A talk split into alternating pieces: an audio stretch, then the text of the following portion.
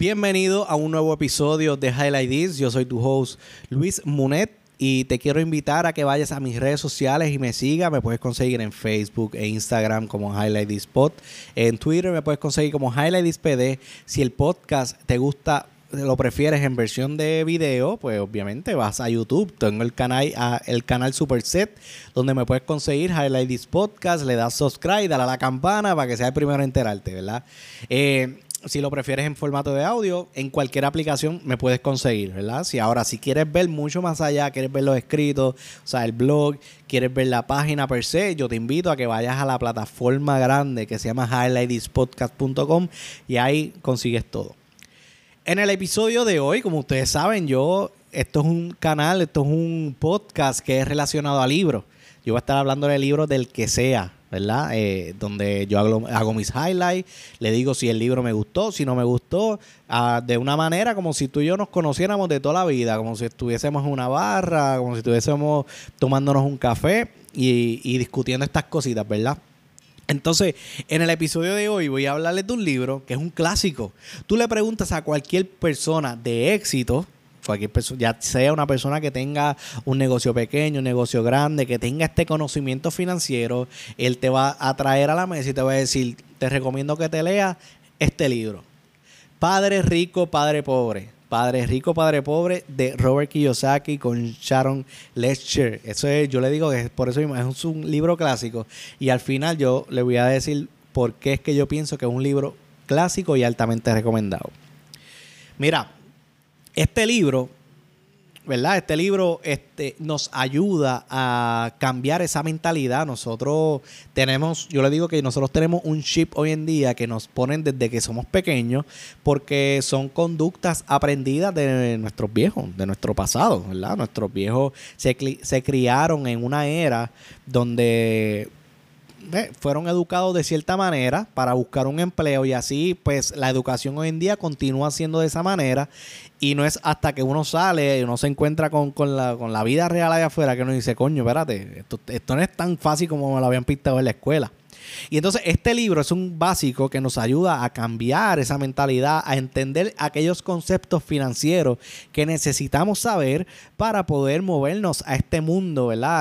Al, mundo de, crear riqueza, al mundo de ser personas de éxito, en, el mundo, o sea, en el campo financiero. ¿verdad?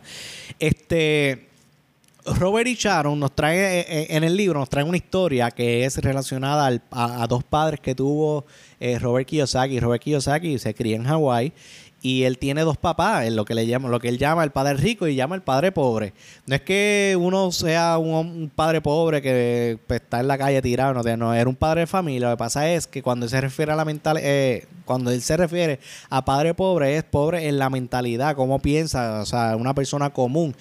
Y ese era su padre biológico. A diferencia del padre rico, que era el papá de Mike, uno de sus mejores amigos cuando era chiquito, que él vio que tenía una mentalidad totalmente diferente y le enseñó seis lecciones con las cuales yo los voy a estar hablando en el episodio de hoy. Pero antes de comenzar, ¿verdad? Este, ¿quién es Robert Kiyosaki? Robert Kiyosaki yo lo he mencionado ya en otros episodios. Hay un episodio que se llama, eh, ay, ¿cómo es que se llamaba? Eh, Quiero emprender y no sé cómo lo puedes conseguir en las aplicaciones de, podcast, lo puedes conseguir y en video también, eh, que es un libro de Robert Kiyosaki, yo hablo, que se llama, este, perdón, El cuadrante flujo del dinero. Él es un empresario, él es el fundador y, el mayor accionista de, de, Cash Flow Technology. Él ha, escrito varios libros, un, un motivador, o sea, que eh, altamente, o sea, bien prestigioso, ¿verdad? Me, me, me trabé ahí. Eh, este, es escritor, inversor, o sea, nació en Hawái, etcétera. Sharon, a diferencia de él, Sharon tiene un alto conocimiento en lo que es contabilidad. Ella tiene un CPA y él y es la y es la contable de la Universidad del Estado de Florida. Ella es una persona, una contable de alto prestigio en el, estado y, se unió, ¿verdad? Con, con Robert Kiyosaki para hacer este libro. Y no es el único. Ella creo que ella ha tenido como siete libros que, los ha trabajado con, Robert Kiyosaki. ¿Verdad? Ok. Eh, los highlights del libro, vamos allá, vamos, vamos a hablarte de este libro. Este libro, o sea, hay seis lecciones que Robert nos, habla, que fueron las seis lecciones que le enseñó el padre rico. Como estaba mencionando al principio, el padre rico era el papá de Mike, que era, o sea, tenía una, una mentalidad totalmente diferente a la mentalidad de su padre pobre, ¿verdad? Robert Kiyosaki decide en, en ese momento es como él quería moverse, él quería crecer en el mundo empresarial, quería, este, o sea, eh, crecer en la, eh, o sea, como una persona rica, pues él prefirió y dijo, espérate, no, déjame escuchar lo que me va a aconsejar mi padre rico, porque mi padre pobre tiene otra mentalidad. Y eso no está malo. Es como si, como si tú fuese a, crear una, por, por ejemplo, tú quieres crear una panadería tú vienes, tú quieres crear la panadería más exitosa del mundo, ¿verdad? Y entonces ¿A quién tú vas a pedirle ayuda o consejería? Tú vas a ir al dueño de la gasolinera, que lo que tiene es la gasolinera, es lo único que ha hecho en su vida, nunca ha trabajado con panadería, para que te aconseja cómo hacer la panadería, o tú vas a ir directamente a donde una persona que es exitosa a tener una panadería. Es lógica. Tú vas a ir a recibir consejería de la persona que tiene éxito en lo que está haciendo, en lo que hizo, en lo que tú quieres hacer, perdón. Y es, eso es totalmente lógico y por eso es que entonces Robert Kiyosaki adquiere y, y, sea, coge estas lecciones enseñadas por su padre rico para él poder moverse en el camino por donde, por donde iba su... O sea, al cual ya había marcado su padre rico. El padre rico y el padre pobre son dos mentalidades totalmente diferentes y tal vez no podemos entender, tengo aquí marqué varias de ellas donde nos podemos identificar. Por ejemplo, la mentalidad del padre pobre era una persona académica, tenía un doctorado, estudió en varias universidades. Eh, a diferencia de entonces el padre rico, que nunca terminó la secundaria. Nunca la terminó, nunca terminó la secundaria. Y entonces mucha gente escucha eso y dice, ¿qué clase, qué clase he dado? Eso, eso, eso es, eso, eso no es, eso no tiene nada que ver con una persona que, que tenga éxito. La escuela no tiene nada, no tiene nada que ver. Que si debemos educarnos, sí, pues está bien, eso está chévere, pero no nos, no debemos basar nuestra vida en eso. La otra mentalidad, ¿verdad? Es que aunque tú, el padre es pobre, aunque tuvo una carrera exitosa, tuvo muchos problemas financieros toda su vida. La mentalidad del padre rico es que se convertiría en uno de los hombres más ricos de Hawái. El padre pobre decía, el amor al dinero es la causa de todos los males. El padre rico decía, la falta de dinero es la raíz de todos los males.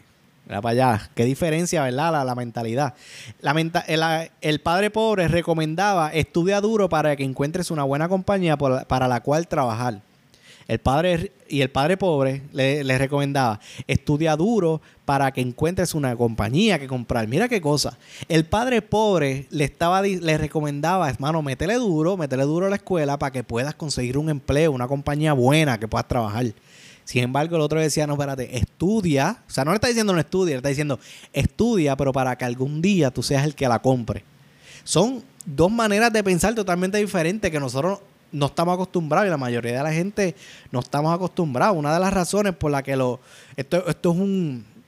Algo que, que dice este Robert, dice, una de las razones por la que los ricos se enriquecen, los pobres empobrecen y la clase media lucha con la deuda es debido a que el tema del dinero es enseñado en casa y no en la escuela. Bueno, en la, escuela no se habla nada, no se habla nada de, dinero y, y, es algo que nosotros no nos damos cuenta hasta que nosotros empezamos a tener ciertas responsabilidades. Por lo menos a mí me ha pasado, a mí me ha pasado que cuando yo compro mi apartamento por primera vez, pues o, empecé a, vivir. O sea, cometí un montón de errores. Y me, vi muchas veces al espejo diciéndome, hermano, ¿por qué esto a mí no me lo enseñaron nunca en la escuela? Y uno tiene que acá aprenderlo a la mala. Y, y, a veces hay gente que ni tan siquiera tiene la oportunidad de aprenderlo, sino es porque le llegan estos audios, le llegan estos libros a su mano y entonces ahí es que adquiere la información.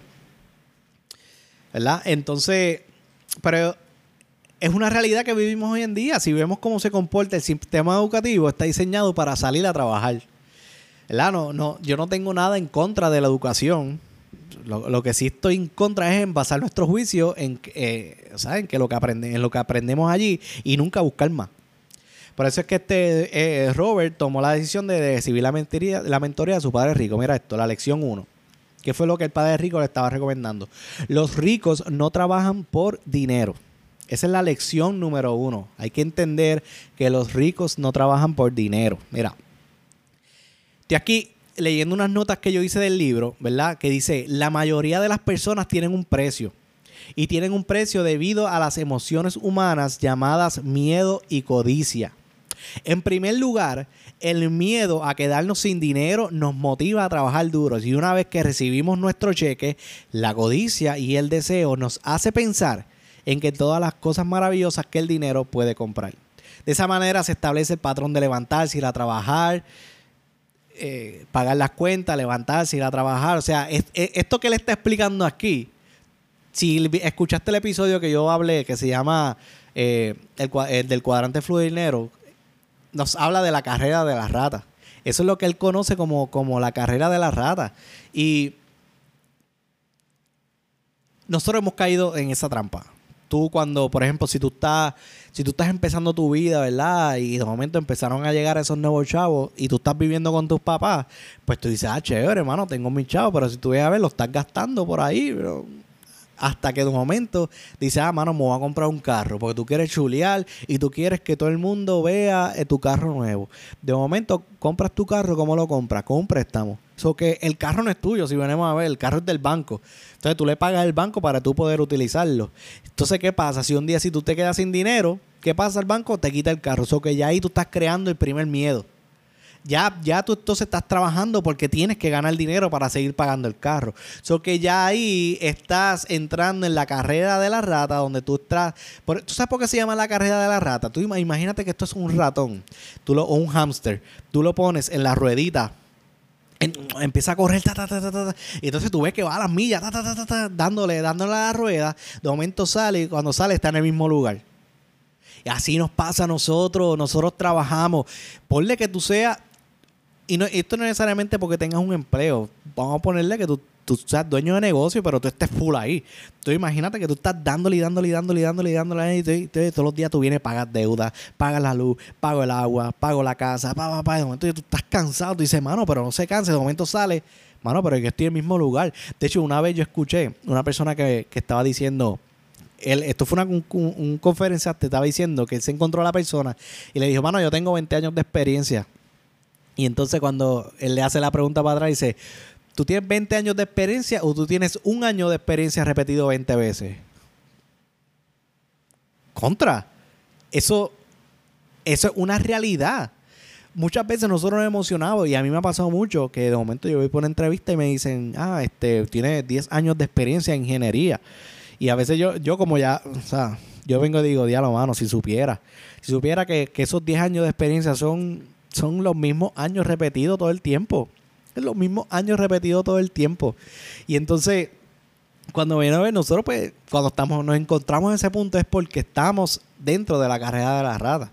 Ahora no te asustes si estás ahí, o sea, no, no, hay ningún tipo de no hay ningún tipo de problema. El problema es entender esta información y no salir a hacer algo diferente.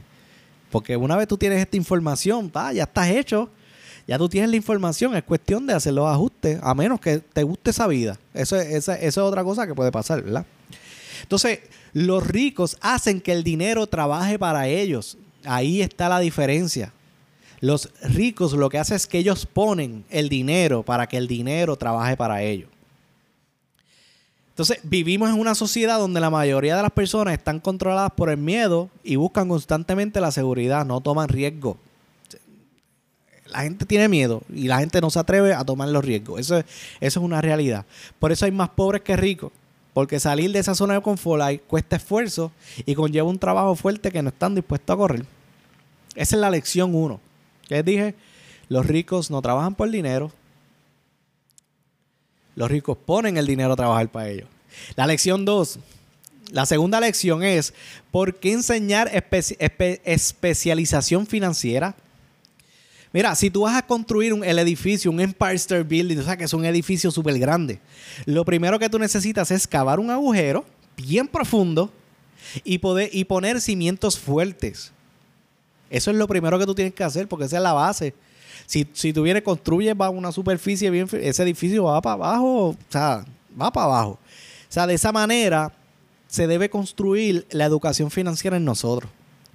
Lo que nos enseña, ¿verdad? Lo, que nos dice la, eh, Robert en el libro es que la escuela tradicional nos da una educación financiera, pero construida en una superficie, en una tierrita ahí, ni tan siquiera hace el hueco para que se sostenga, sino que ellos no, nos dan la educación, pero es en una superficie de que eso al, o sea, se cae, o sea, no, no funciona. Y entonces, lo importante en este punto de la es que nosotros tenemos que entender es cómo vamos a construir una estructura sólida en finanzas. Hay que saber cuál es la diferencia, y esto es bien importante, hay que saber cuál es la diferencia entre un activo y un pasivo. Ahí donde está, ahí donde está la clave en todo esto. Los ricos o sea, construyen activos, o sea, tienen activos y los pobres tienen sus pasivos. No es que los ricos no tengan pasivos, eso aquí, él, él de hecho, él, se va a un viaje, se va a un ejemplo bien, bien genérico donde pone que el rico, el rico no tiene gasto, ¿no? la gente rica sí tiene gastos y cosas, tiene sus cosas. Pero en mi opinión, ¿verdad? Es que este, ambos, o sea, el rico conoce las diferencias y nosotros tenemos que, antes de dar cualquier paso, entender qué cosas nosotros tenemos y reconocerlas si son activos o son pasivos. Mira, un activo pone dinero en mi bolsillo y un pasivo extrae dinero de mi bolsillo. Vuelvo, un activo pone dinero en mi bolsillo. Un pasivo extrae dinero de mi bolsillo. ¿Qué es un activo?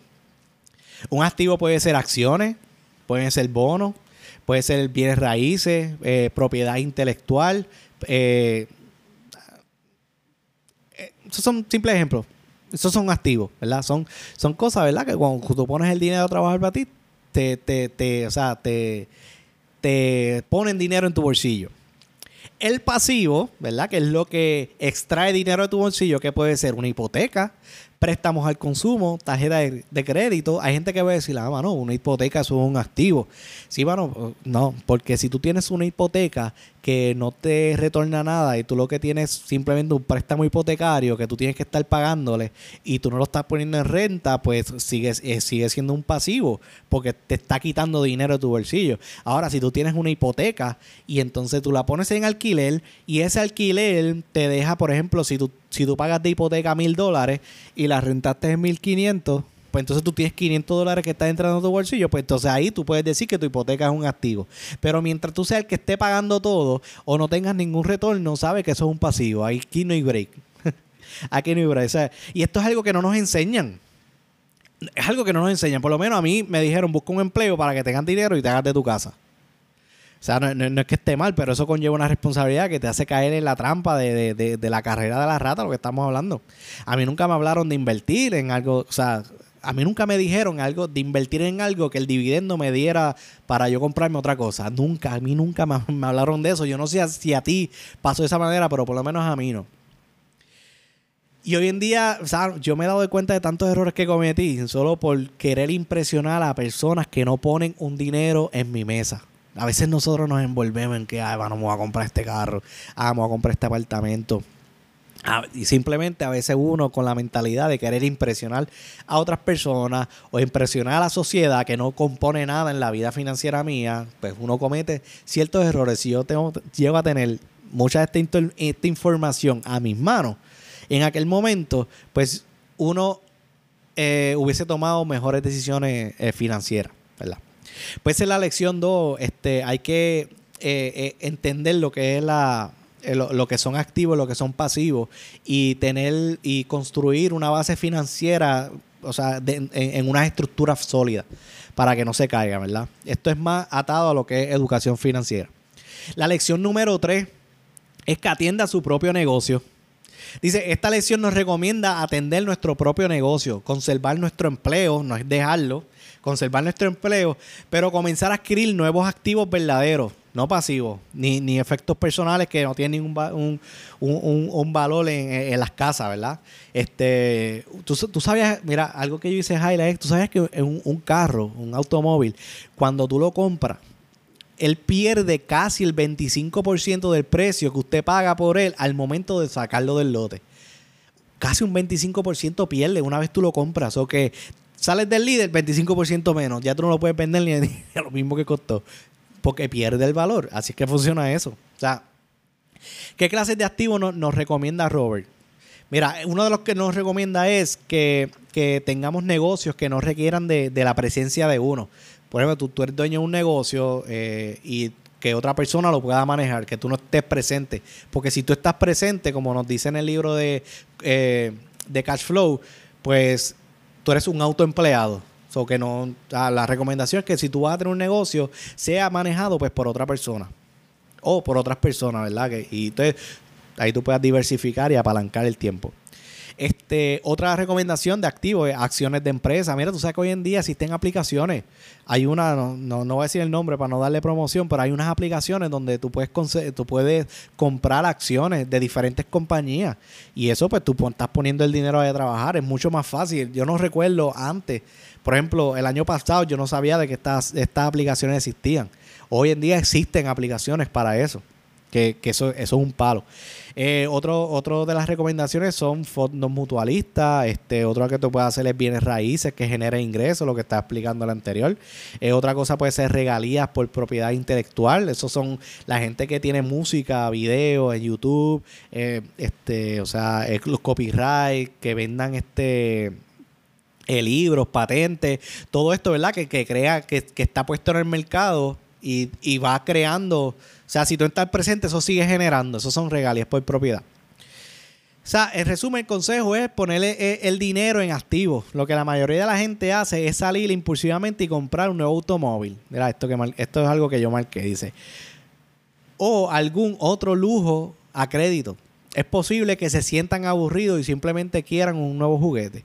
La compra de un lujo a crédito a menudo ocasiona que una persona tarde o temprano lamentará su adquisición porque la deuda por el lujo se convierte en una carga financiera. Tacho, eso pasa, eso pasa bien brutal. Me pasó cuando yo compré el apartamento, yo decía, brutal, porque yo estaba un lujo, un lujo cabrón. Yo me sentía de show. Pero cuando se convierte en una carga financiera, mano, eso da unos dolores de cabeza y, y, es, y es fuerte, ¿verdad? Es fuerte. Pero nada, eso es, la mentalidad, la mentalidad. ¿Cuál es la, la otra lección? La, número cuatro. Dice, la historia de los impuestos y el poder de las corporaciones. Esto, esto, esto, me, esto me gustó y voy a entrar un poco más deep después en otro episodio. sobre Voy a estudiar un poco más sobre la historia de, de esto de los impuestos. Porque mira, hay un juego en la economía que no todos dominamos.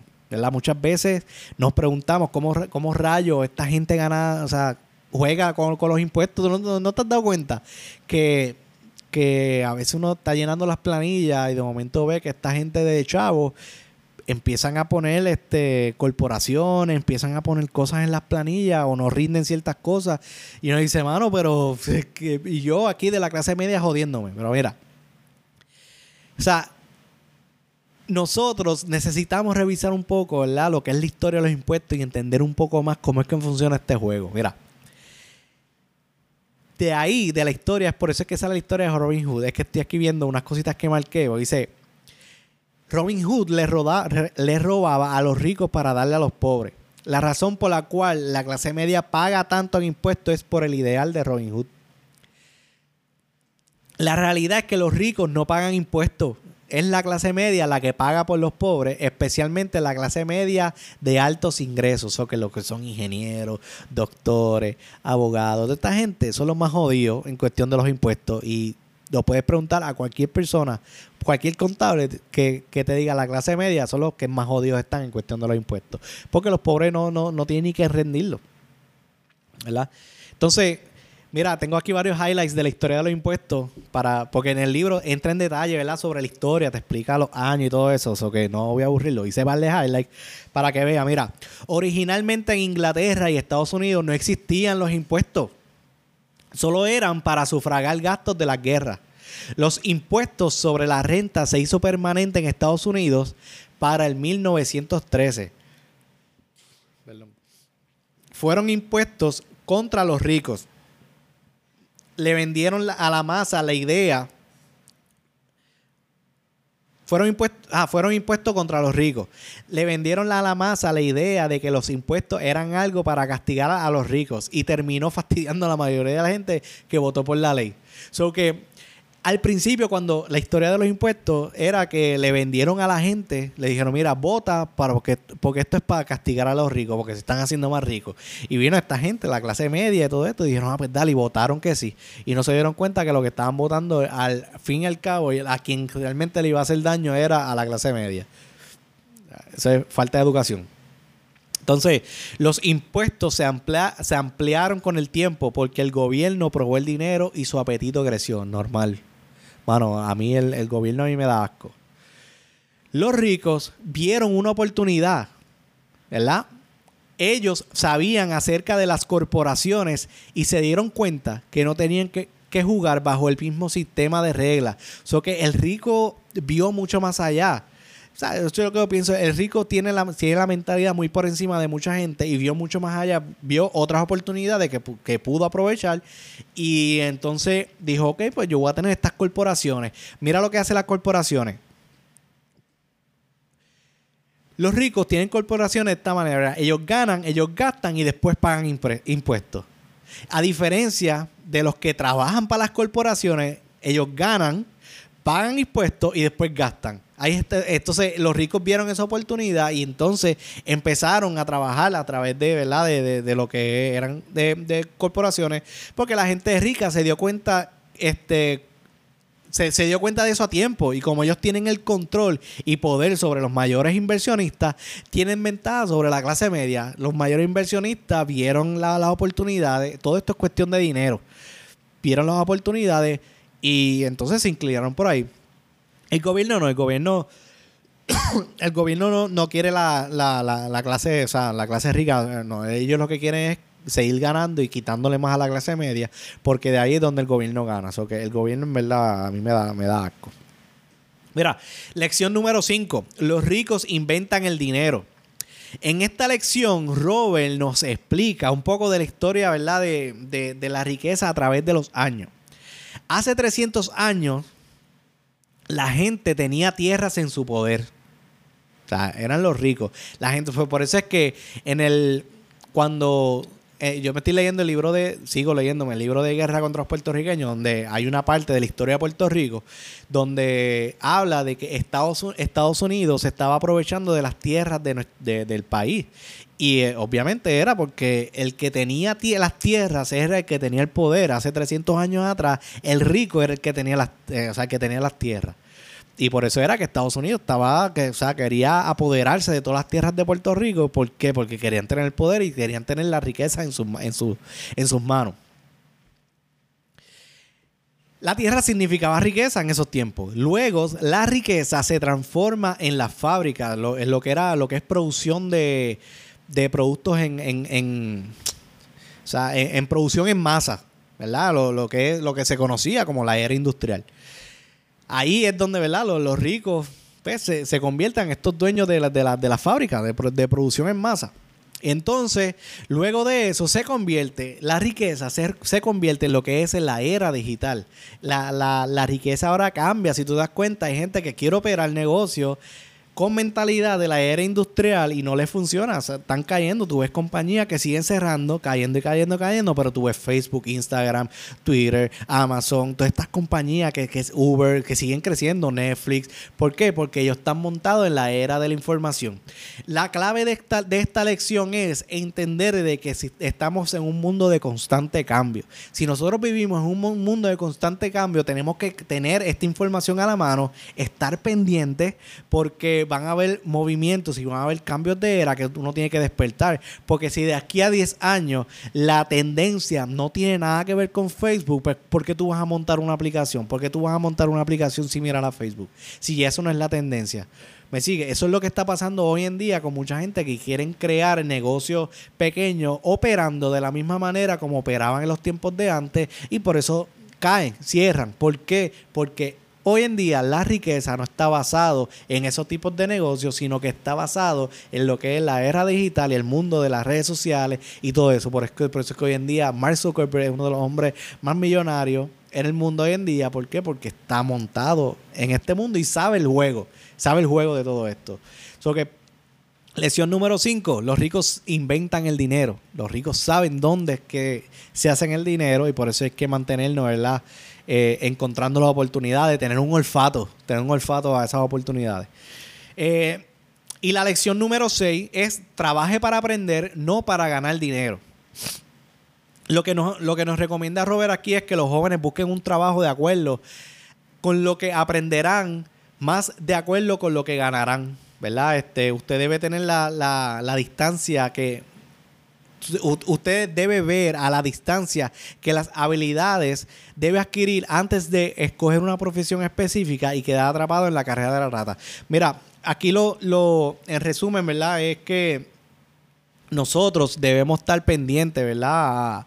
a, a que nosotros, o sea, si tú, si tú estás empezando a trabajar y de momento te envuelves en teniendo más deuda, entendiendo, o sea, teniendo préstamos para aquí y para allá, te vas a dar cuenta que tú vas a simplemente a trabajar no por pasión, no para aprender nada, sino porque es lo único, lo único que tienes para poder seguir pagando tus cuentas.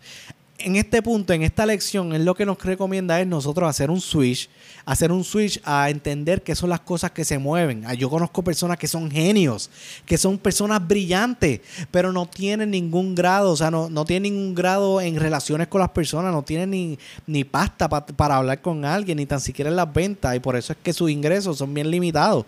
Si tú quieres seguir creciendo en este mundo empresarial, la recomendación aquí es que busques cosas, aprender, por ejemplo, dedica un año a aprender un poco en venta, dedica un año a, aprender sobre manejar gente, porque cuando tú empiezas a tener ciertos pocos conocimientos, o sea, de muchas cosas, eso te va a ayudar a la hora de tú hacer unas negociaciones, a trabajar ciertos proyectos, a, a trabajar ciertas cosas, porque a veces nosotros nos enfocamos simplemente pero simplemente en trabajar por ganarnos un, dinero, pero no estamos aprendiendo nada. Que la, recomendación que nos hace aquí es enfocarnos es que si vamos a trabajar, sacarle el provecho lo más posible en cosas que nos vayan a beneficiar a nosotros para lo que nosotros queremos hacer en el futuro. Que, en mi opinión, este libro, o sea, este libro es básico para cualquier persona y aquí esta es mi, mi recomendación, ya cerrando el episodio, porque ellos, la manera en cómo ellos utilizan el libro, e, ellos enseñan la, información, es, es como si estuviese masticada por un nene chiquito. Y una de las cosas, ¿verdad?, que, que, dice Robert es que la mayoría de los adultos han sido educados de manera diferente y la sencillez de la, de la idea se les escapa. Uno como adulto tiene que desaprender y volver a meter información en la cabeza y eso es lo que se hace difícil. Ah, él utiliza términos básicos aquí en el libro, como si tú fueses un nene, como si estuviese explicando un nene chiquito, porque su padre es rico, cuando él le dio esta enseñanza, él era un nene chiquito. ¿Verdad? Eh, y, por, lo tanto, toda persona va a ser capaz de entenderlo. O sea, lo, más seguro, si tú has estudiado contabilidad o, o algún grado de finanzas, pues a lo mejor estés en contra hasta de muchas de las cosas que él dice. Pero lo importante es reconocer que son términos básicos y continuar y, aplicarlo y seguir aprendiendo. Yo no estoy diciendo que, en cuestión de finanzas este sea el libro adecuado o el único libro que tú necesites, no, pero es un libro que te va a ayudar a montar la base a montar ese, Empire State, ¿verdad? Tan sólido, ese edificio financiero tan sólido en ti para y entonces para seguir, poder, o sea, continuar con, la información en otros libros, seguir leyendo, buscando más información, cogiendo este, diferentes grados. O sea, yo lo que pienso es que uno debe seguir educándose en, el tema de finanzas. O sea, muchos de los errores que nosotros cometemos hoy en día es por culpa de, esas conductas aprendidas de, nuestros viejos. Y como dije al principio, no, es culpa de ellos, porque ellos, eh, ellos no tenían esta información ahora. El problema de todo, de esto sería que tú hoy teniendo esta información sigas cometiendo los errores. Ahí es donde va a ser el problema y entonces tus hijos, no, o sea, tus hijos, si ellos o sea, si ellos tienen una situación, ellos no van a decir, ah, no, es que papi no sabía, no. Ellos lo que van a decir, ah, DH, papi sabía esto y no hizo unas cosas diferentes. ¿Cómo tú prefieres que pasen, sea como sea, 10 años van a pasar? ¿Cómo tú prefieres que esos 10 años pasen? Tú teniendo una mejor información financiera donde tú puedas enseñarle a otra gente o tú estando en el mismo lugar yendo para atrás porque donde tú estás hoy estás en una economía, estás en un mundo que no va hacia adelante, está yendo hacia atrás. Si tú no te educas, tú no avanzas. Si te educas, te estancas. So que lo importante aquí ¿verdad? es que si tú vas, si tú vas, de hecho, ahora que me vino algo así a la mente, yo, yo estaba viendo estos días Cobra Kai, la, la serie de, de Karate. Eh, y una cosa que me, que me voló la, la, cabeza cuando lo, cuando lo vi era que él, estaba diciendo, eh, de la única manera como el, como el cemento se estanca es si no hay movimiento. Y entonces eh, él los pone a los muchachos a meterse dentro de un tanque de esto de, de, cemento, a moverlo, para ligar el cemento y se mantenga ligando, porque si ellos se detienen, el, el cemento que se estanca, se pone duro y se queda ahí trancado. Eso casi te va a pasar igual también en tu vida. Si tú no adquieres esta información, si tú no sigues avanzando, si tú no sigues dándola al conocimiento, trayendo más información de finanzas, conociendo, este libro es viejo, este libro es viejito, o que entrando a la, información de hoy en día, la información nueva, todo esto que está ocurriendo a nuestros alrededores, oler las oportunidades y entonces montarnos en esa hora. So que eso es lo importante. Y eso es lo que nosotros nos debemos llevar de estas lecciones que nos trae el Padre Rico que fueron enseñadas a Robert Kiyosaki.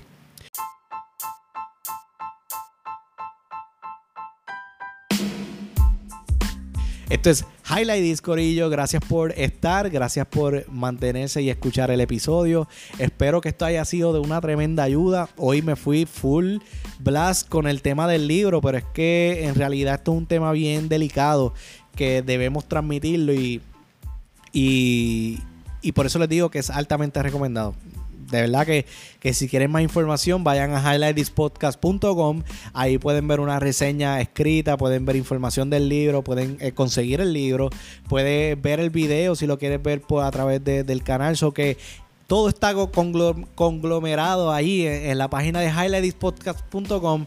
Ve, suscríbete y me deja saber en los comentarios qué te pareció. So que gracias nuevamente, los quiero. Esto es Highlight This.